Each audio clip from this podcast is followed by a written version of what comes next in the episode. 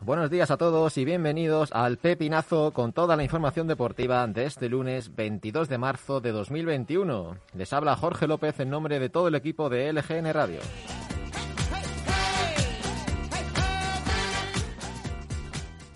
Y comenzamos hablando del derby del pasado sábado disputado en Butarque, el derby del sur de Madrid entre el Leganés y el Fuenlabrada, con victoria visitante por cero tantos a dos un Leganés que no supo aprovechar sus ocasiones, sobre todo en la primera parte, y acabó cayendo ante un Fuenlabrada que fue todo lo contrario. Sí que supo materializar las ocasiones. El Leganés lo intentó, sobre todo con los cambios, para dar un vuelco al partido, pero el Fuenlabrada estuvo serio y logró irse de Butarque con los tres puntos. Esto fue lo que dijo el técnico pepinero al acabar el partido.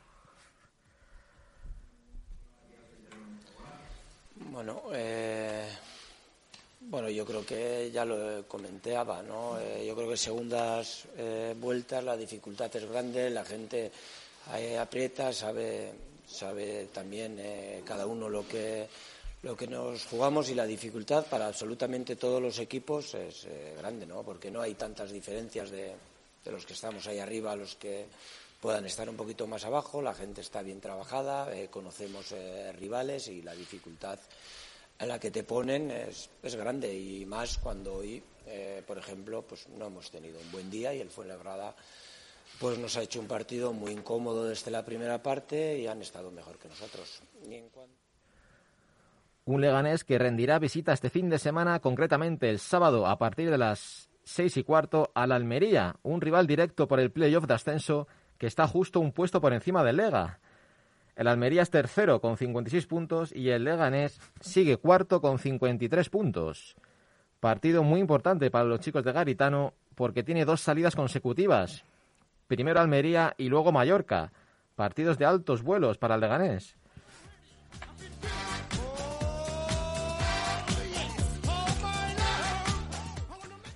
Yo creo que ganando estos dos partidos, estos seis puntos, yo creo que el subidón de moral y de confianza va a ser muy grande ¿eh? de cara a lo que resta de, temporada.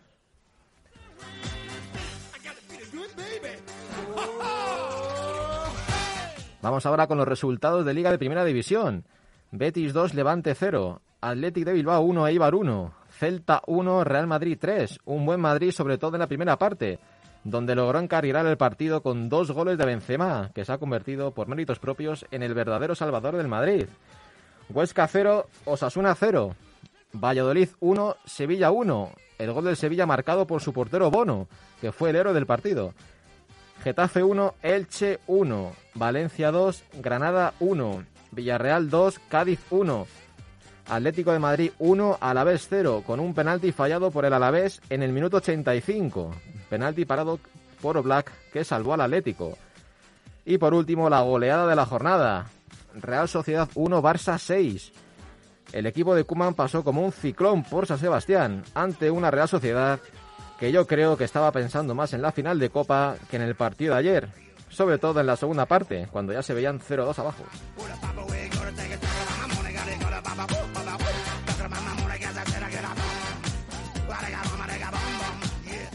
La clasificación queda como estaba, encabezada por el Atlético de Madrid con 66 puntos, seguido por el Barça con 62 y el Real Madrid con 60. Recordemos que este próximo fin de semana no hay liga en Primera División por los compromisos internacionales, pero sí hay en Segunda División.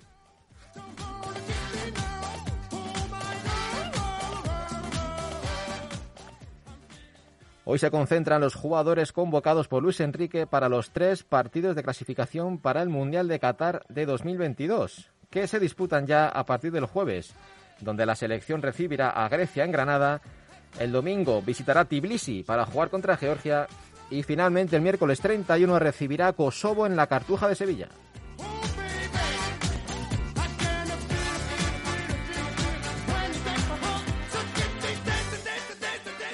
Vamos ahora con el sorteo de la Champions celebrado el pasado viernes, con eliminatorias muy atractivas, como el Real Madrid-Liverpool o el Bayern-PSG. Las otras dos eliminatorias las disputan el Oporto-Chelsea y el Manchester City-Borussia Dortmund. Recordemos que también se sortearon las semifinales, donde el vencedor del Real Madrid-Liverpool se enfrentaría con el vencedor del Oporto-Chelsea y el vencedor del Bayern-PSG con el vencedor del City-Dortmund. Los partidos de ida se jugarán el 6 y 7 de abril y los de vuelta el 13 y el 14.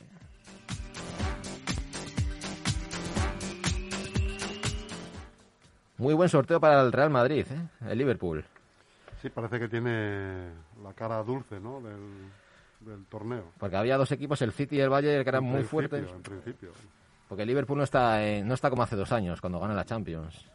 En la Premier está no está bien, está abajo, está sexto y no es el equipo de hace dos años, que maravilló Europa.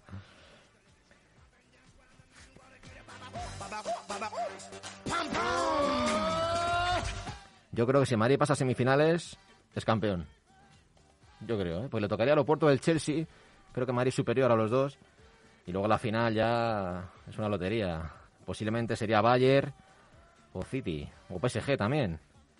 Pero yo confío en que este año llega la decimocuarta, chus.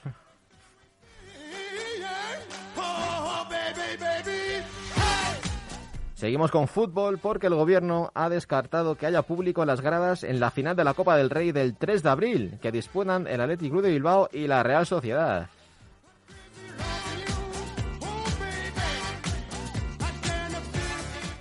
Seguimos hablando de público, porque la UEFA no quiere una Eurocopa sin público en las gradas y podría retirar la organización a algunas de las 12 ciudades si no están en condiciones de contar con espectadores en los estadios.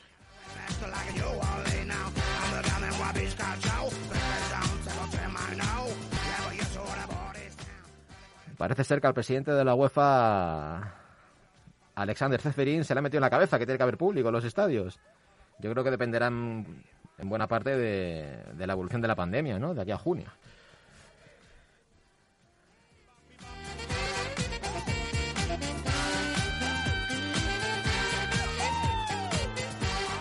Seguimos con tenis, donde el tenista serbio Novak Djokovic ha renunciado a jugar el Masters 1000 de Miami para pasar más tiempo con su familia. Y seguimos también con Djokovic porque ha salido publicado en una revista serbia el intento de acabar con el matrimonio del tenista serbio. Según el medio, alguien contrató a la modelo Natalia Stekic para que sedujese y se acostase con el tenista serbio, grabando las imágenes y publicándolas posteriormente. La chica parece ser que se negó a hacer tal cosa. Hablamos de, hablamos de la NBA, donde Luka Doncic firmó una auténtica exhibición en la victoria de su equipo, los Dallas Mavericks, ante Portland, con un espectacular 8 de 9 en triples. Otra noticia no tan agradable, también referente a los Dallas Mavericks, que han confirmado que su exjugador, Sean Bradley, ha quedado paralítico tras un accidente de bicicleta sufrido el pasado 20 de junio. Tras ocho semanas de rehabilitación, los médicos confirmaron la mala noticia del ex-pivot de casi 2 metros 30.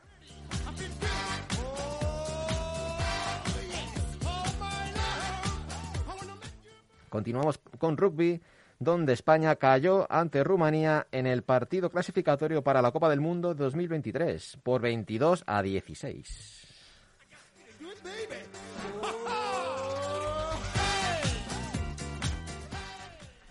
Ahora vamos con una trágica noticia referente a surf, porque muere a los 22 años la surfista Katie Díaz, tras ser alcanzada por un rayo. El fatal suceso ocurrió en la playa del Tunco, en San Salvador, de donde era natural. Katie era una de las grandes promesas del país latino.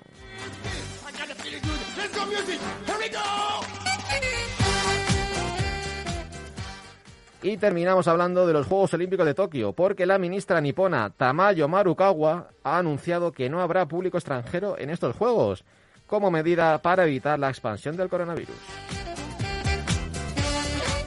Pues me parece una buena medida, Jorge. Sí, sí, sí, desde luego. Por lo menos que haya público, aunque sea nacional, pero evitar viajes y traslados. Claro, sí. La cuestión es que haya público, aunque sea poquito, ¿no?